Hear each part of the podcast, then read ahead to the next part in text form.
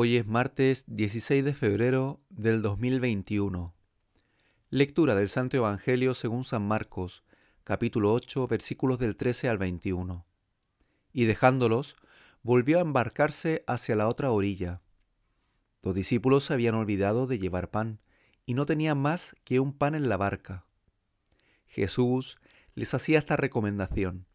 Estén atentos, Cuídense de la levadura de los fariseos y de la levadura de Herodes. Ellos discutían entre sí porque no habían traído pan.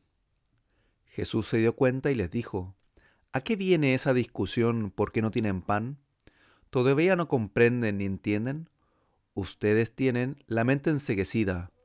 Tienen ojos y no ven, oídos y no oyen. ¿No recuerdan cuántas canantas llenas de sobras recogieron? Cuando repartí cinco panes entre cinco mil personas? Ellos le respondieron, doce. Y cuando repartí siete panes entre cuatro mil personas, ¿cuántas canastas llenas de trozos recogieron? Ellos respondieron, siete. Entonces Jesús les dijo, ¿todavía no comprenden?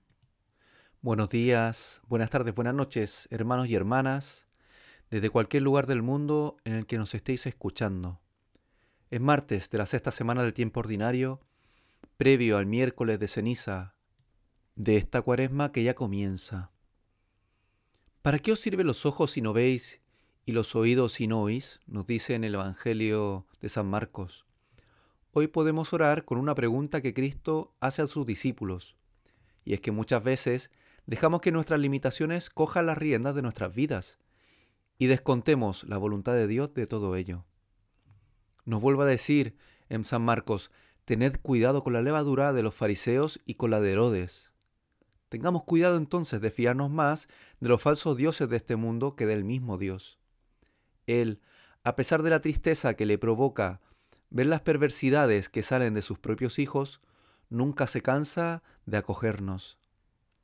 Entra en el arca con toda tu familia, pues tú eres el único justo que he encontrado en tu generación, nos dice la lectura del Génesis. Por ello adoptemos el ejemplo de Noé, hombre justo y fiel a Dios.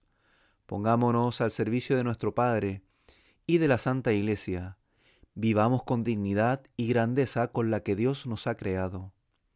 A un día de iniciar esta cuaresma, ofrezcamos los frutos de este tiempo ordinario que cerramos.